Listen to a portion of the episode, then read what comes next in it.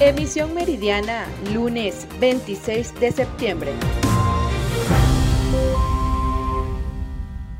Este lunes se celebró la reapertura de la frontera entre Venezuela y Colombia tras permanecer tres años cerrada.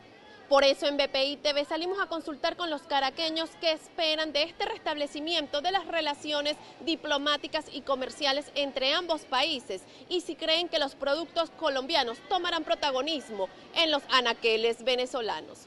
Veamos. Que haya mayores relaciones comerciales entre los dos países, ¿no? Es lo lógico, ¿ok? Y que, y que podamos hacer, ¿qué te digo? Confraternizar más con los hermanos colombianos, ¿no? Claro. Sí, que se rompan esas, también esas fronteras. La oferta y la demanda es la que manda, chica, ¿ok? O sea que, eh, ¿qué te digo? A mayor oferta, mayor demanda, ¿no? ¿Ok? Y si hay buen precio, eso determina la oferta y la demanda, o sea, más productos conllevan a una regulación de precios también. Bueno, yo espero que todo sea positivo tanto para Venezuela como para Colombia, que haya unión y paz porque es lo más bello que hay en el mundo. La unión, la paz y la tranquilidad. Sí, porque siempre han habido, siempre ha habido ese intercambio Venezuela-Colombia, Colombia-Venezuela. Bueno, yo soy colombiano también y estoy interesado en eso. Y también, o sea, que, que se haga lo mejor posible, que, que se unan más. Esperemos que todo, todo salga bien, todo marche bien, que haya buena entrada y salida para que vengan entradas, bueno, buenos beneficios para Venezuela. Pues. No creo, porque todo se ha marchado bien en todo- toda- toda la vida. Según la Cámara de Comercio de San Antonio, en el estado Táchira, la reapertura de la frontera entre Venezuela y Colombia generará cerca de 45 mil empleos directos e indirectos, por lo que esperan una gran mejoría económica en las zonas aledañas al puente internacional Simón Bolívar. Desde Caracas, Venezuela, María Alejandra Silva. La Misión Internacional Independiente de Determinación de Hechos señaló que en Venezuela se cometen actualmente presuntas violaciones a los derechos humanos. Las violaciones de los derechos humanos por parte de ambas agencias continúan hasta el presente. Las intimidaciones llevadas a cabo por ambas agencias también perduran.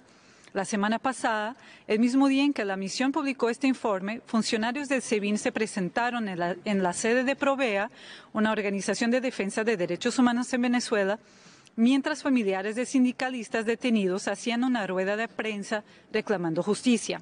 La misión lamenta que, a pesar de los reiterados llamados de este Consejo, las autoridades venezolanas continúen impidiendo que la misión realice investigaciones en territorio venezolano y no han respondido a ninguna de las 23 cartas enviadas por la misión. A pesar de todas las dificultades, la misión ha sido capaz de realizar investigaciones sólidas y esto ha sido posible por la dedicación y profesionalismo de su equipo y por la valentía de todas aquellas y todos aquellos que se dispusieron a proporcionar información a la misión, junto con el valioso trabajo que lleva adelante la sociedad civil venezolana. En el Consejo de Derechos Humanos de las Naciones Unidas en Ginebra también se denunciaron los presuntos ataques contra los indígenas venezolanos. La misión ha documentado en profundidad varios ataques de las fuerzas estatales contra personas indígenas.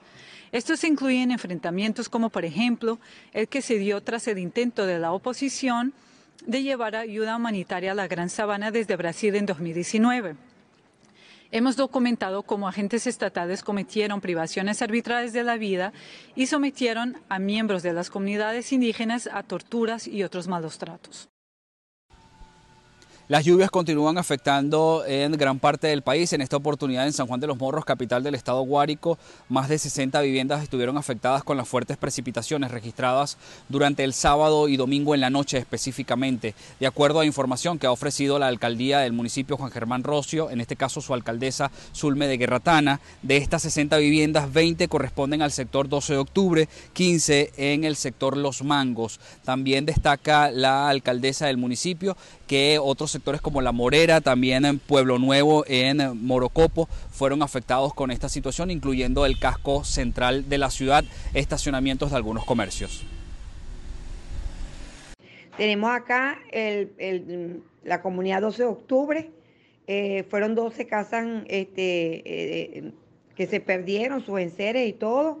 Tuvimos a Vista Hermoso, Vista Hermosa con 15 viviendas, 15 ranchos este, eh, eh, afectados. En la Ensenada también tuvimos problemas este, en, en, varios sitios, en San Juan de los Morros, en todo el eje, tuvimos problemas en aproximadamente más de 60 a 70 viviendas. También podemos destacar que según información del secretario de Seguridad Ciudadana en el estado Guárico, hasta el momento no hay registros de personas damnificadas. Además, han destacado que eh, los ríos de mayor riesgo que se encuentran en Camaguán y Guayabal, la tendencia hasta ahora es a la disminución de los niveles de eh, los ríos que se encuentran en estos sectores del estado Guárico. Eh, en estos momentos no tenemos reportes ni situaciones de damnificados aquí en ninguno de los municipios del, estado Guárico. Y actualmente este, los ríos de mayor riesgo que representan en los municipios eh, Camaguán, en Guayabal, eh, ahorita la tendencia es a su disminución en la época del año que tenemos. Tanto las autoridades del Estado como de la alcaldía del municipio capital del Estado Guárico han desplegado cuadrillas para atender las zonas afectadas y además prevenir posibles eh, afectaciones que puedan ocasionar las fuertes precipitaciones que se han venido reportando a lo largo del país. En Guárico, Venezuela, Jorge González. En Venezuela el manejo de combustible sigue siendo tema de preocupación. En el estado de Esparta hace un mes que le fue suspendido el subsidio al sector del transporte de alimentos y afines. Ellos exigen de PDVSA una respuesta, por eso han convocado a una asamblea de sus miembros para discutir los criterios de defensa que tendrán y estos son sus planteamientos.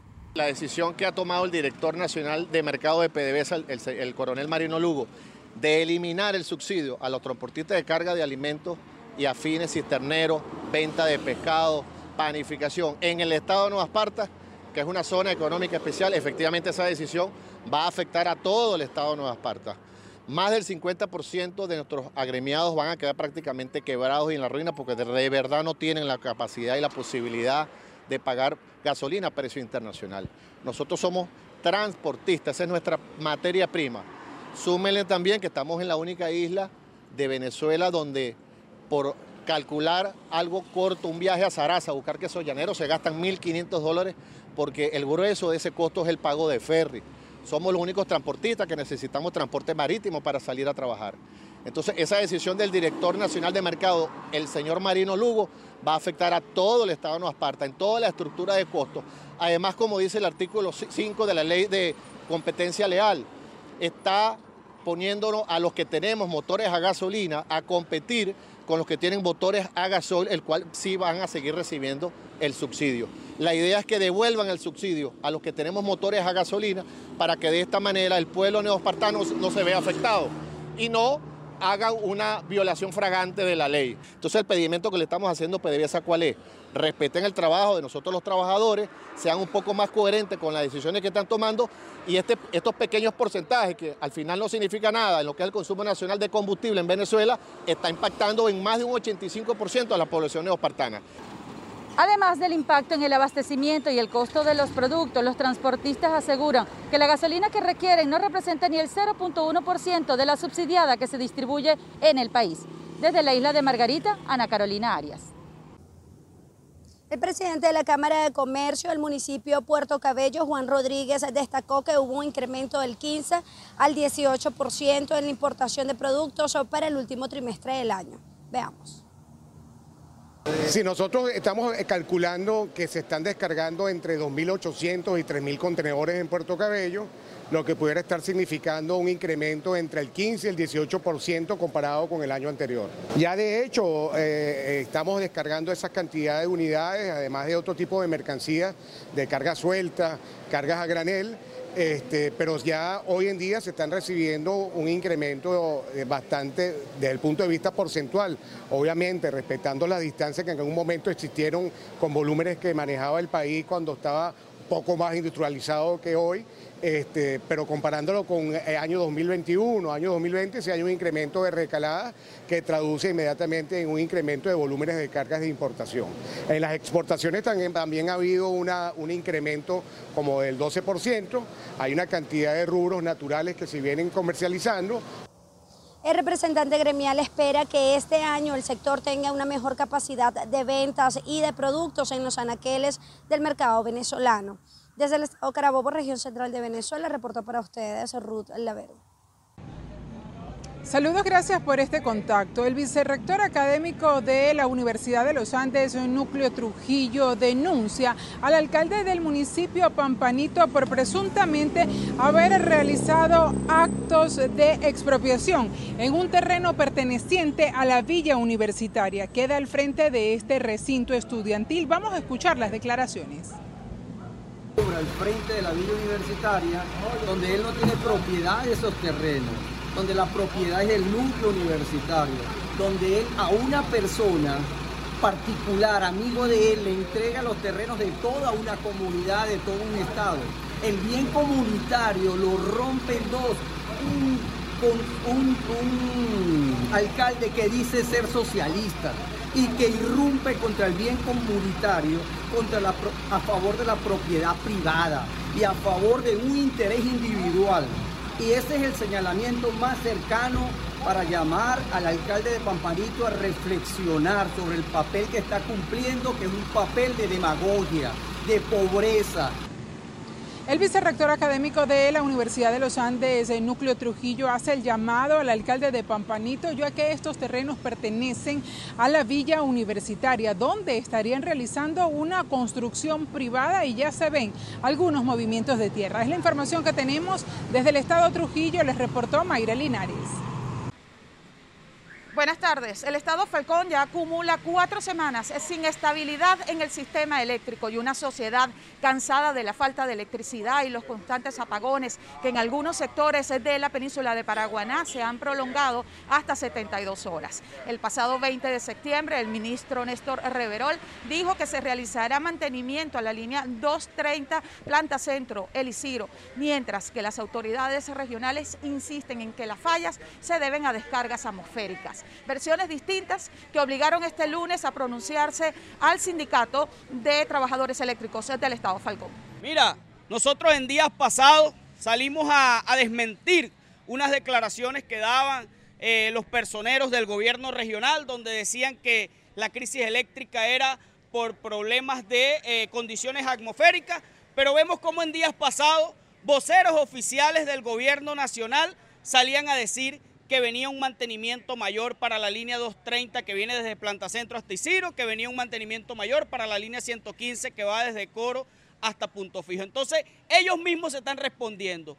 ¿Es falta de mantenimiento o son las condiciones atmosféricas? Nosotros desde el primer momento salimos a desmentir y hoy en día nos dan la razón. La crisis eléctrica que se agudiza en Falcón es por la falta de mantenimiento que ha, tenido este sector durante muchos años en el área de transmisión, distribución y generación. Nosotros mantenemos lo que dijimos y hoy mismo ellos se están dando esa respuesta. Es parte de la información que tenemos a esta hora desde el Estado Falcón. Continuamos con más de Noticias BPI TV.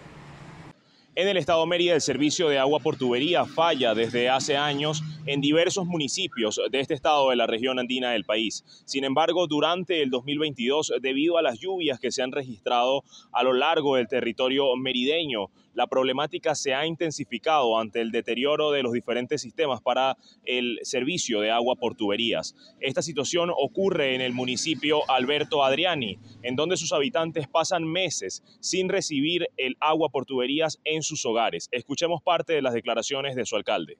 El problema del agua en el Vigía ha sido producto de la falta de voluntad política. Al no haber voluntad política, por supuesto, no hay planificación, no hay disposición presupuestaria, no hay inversión. Cuando nosotros mm, trabajamos en la búsqueda de las alternativas y de los caminos para enfrentar este, este grave problema que tenemos, porque la situación del agua en el municipio es crítica y a lo mejor la gente este, oye esto y, ya lo ve trillado, pero es en Alberto Adriani es realmente crítica la situación. Cuando decimos eso me refiero a que el municipio tiene una producción de agua en su acueducto de Mucujepe de, actualmente de 400 litros por segundo. Eh, la demanda de consumo del municipio está por encima de los 5.000 litros por segundo. Fíjense ustedes de las distancias entre lo que producimos y lo que demandamos. Eh, no hay otra fuente. Nosotros tenemos bajo, bajo la responsabilidad del gobierno municipal 28 acueductos rurales, los cuales hemos venido recuperando. Hemos recuperado cuatro y estamos recuperando tres más. Pero eh, el acueducto principal es el que tiene la responsabilidad del suministro a la mayor eh, cantidad de habitantes del municipio, el área urbana fundamentalmente, la ciudad a pesar de los llamados de los diversos alcaldes, además de la población en general, para que se solvente esta problemática con respecto a este servicio público. Hasta los momentos las autoridades competentes no han dado una respuesta contundente o una solución permanente a las fallas en el servicio de agua por tuberías. Desde el Estado de Mérida, José Gregorio Rojas, BPI TV. El primero de los procedimientos realizados en contra de los grupos delictivos conocidos como migueleros fue ejecutado en la vía principal La Ovita de la parroquia Río Acarigua en el municipio Araure del estado portuguesa, cuando una comisión de funcionarios de la Guardia Nacional Bolivariana, adscritos a la primera compañía del destacamento 312, dieron con la captura de tres peligrosos delincuentes acusados de instalar objetos puntiagudos de metal para desinflar neumáticos conocidos como Miguelitos, para luego atracar a conductores y acompañantes. A los referidos delincuentes se le incautaron cinco armas de fuego calibre 12 milímetros, dos de fabricación industrial y tres de tipo chopos de elaboración manual, así como proyectiles del mismo calibre y dos motocicletas que eran utilizadas en sus incursiones delictivas. Otro procedimiento de este tipo fue ejecutado por la Policía del Estado portuguesa en Araure durante un despliegue en la autopista José Antonio Páez, cuando los uniformados sorprendieron a un individuo en un tramo de la vía con varios objetos punzopenetrantes. Los llamados Miguelitos estaban incrustados en cáscaras de naranja que servían como camuflaje para engañar a los conductores. Por este caso resultó detenido un hombre de 19 años de edad, identificado como Junior José Guerrero Aguilar, a quien le fue incautado un facsímil tipo arma de fuego revólver de color gris. El caso quedó a la orden de la Fiscalía Décima del Ministerio Público. Desde el Estado portuguesa reportó Manuel Alvarado. En Cuba, este domingo celebraron un referéndum del Código de las Familias que aprobó el matrimonio igualitario y la gestación subrogada con el 66,87% de los votos, informó este lunes el Consejo Electoral Nacional. Más de 3,9 millones de ciudadanos cubanos aceptaron la medida con el 66,87% de los votos válidos frente al 33,13%, cerca de 1,9 millones que dijeron no. Así lo informó la presidenta del órgano electoral, Alina Balseiro Gutiérrez. La ultraderechista Giorgia Meloni llega al poder en Italia la coalición formada por hermanos de Italia, Liga y Forza Italia ha ganado las elecciones generales con mayoría absoluta, según las proyecciones de los resultados de las elecciones de este domingo. Si possa dire che dagli italiani in queste elezioni politiche è arrivata una indicazione chiara. E l'indicazione chiara è per un governo di centrodestra a guida Fratelli d'Italia. La alianza entre Meloni, el soberanista Matteo Salvini y el conservador Silvio Berlusconi ha logrado cerca del 43% de los votos, por lo que tendrá mayoría absoluta tanto en la Cámara de Diputados como en el Senado. El partido de Meloni ha sido el más votado con un 24,6% de los votos, una subida meteórica respecto a las anteriores elecciones en las que obtuvo un 4,3%. La Liga suma un 8,5% y Forza Italia un 8%, los peores resultados de su historia. Por su parte, la coalición progresista obtuvo, según las proyecciones, un 26,14% de los votos. En particular, el líder del Partido Demócrata, Enrico Letta, podría ser una de las víctimas electorales, después de que la formación haya caído, según las proyecciones, hasta el 18,7%. Junto a Meloni, el otro gran protagonista de la noche es Giuseppe Conte, el ex primer ministro que se convirtió en el líder del M5S y que ha logrado situar a la formación como el tercer partido del país, con el 16,5% de los votos, por encima de los sondeos previos y cuando parecía abocado al fracaso debido a las guerras internas. Uno de los datos más esperados al cierre de los colegios era el de la abstención, que ha sido de un 35%, la cifra más alta en la historia de los comicios generales italianos. Japón prepara con un gran despliegue de seguridad el funeral de Estado del ex primer ministro Shinzo Abe que se celebrará este martes, durante el que se movilizarán unos 20.000 agentes y militares mientras siguen las protestas contra su celebración. Unas 4.300 personas, incluidos unos 700 representantes de 217 países y organizaciones internacionales, asistirán al acto que tendrá lugar en el pabellón Nippon Budokan en Tokio. Aunque las inmediaciones del Nippon Budokan serán inaccesibles para cualquier persona que no se encuentre entre los invitados o el personal acreditado, se instalará un área de ofrenda de flores para el público en general en el cercano parque de Kudansaka que permanecerá abierto entre las 10 de la mañana y las 4 de la tarde hora local. Las manifestaciones, donde han llegado a concentrarse más de 13.000 personas, se han intensificado conforme se acercaba la fecha y este mismo lunes se celebró una movilización en Tokio contra el evento, al igual que ocurrirá el martes cuando están convocadas varias protestas. Los críticos del evento, en torno a la mitad de la población, según encuestas de medios locales, rechazan el desembolso público anunciado de poco más de unos 12 millones de euros y el hecho de ensalzar a la polarizante figura de AVE que cuenta con una alta estima a nivel internacional, pero es más divisiva en el país.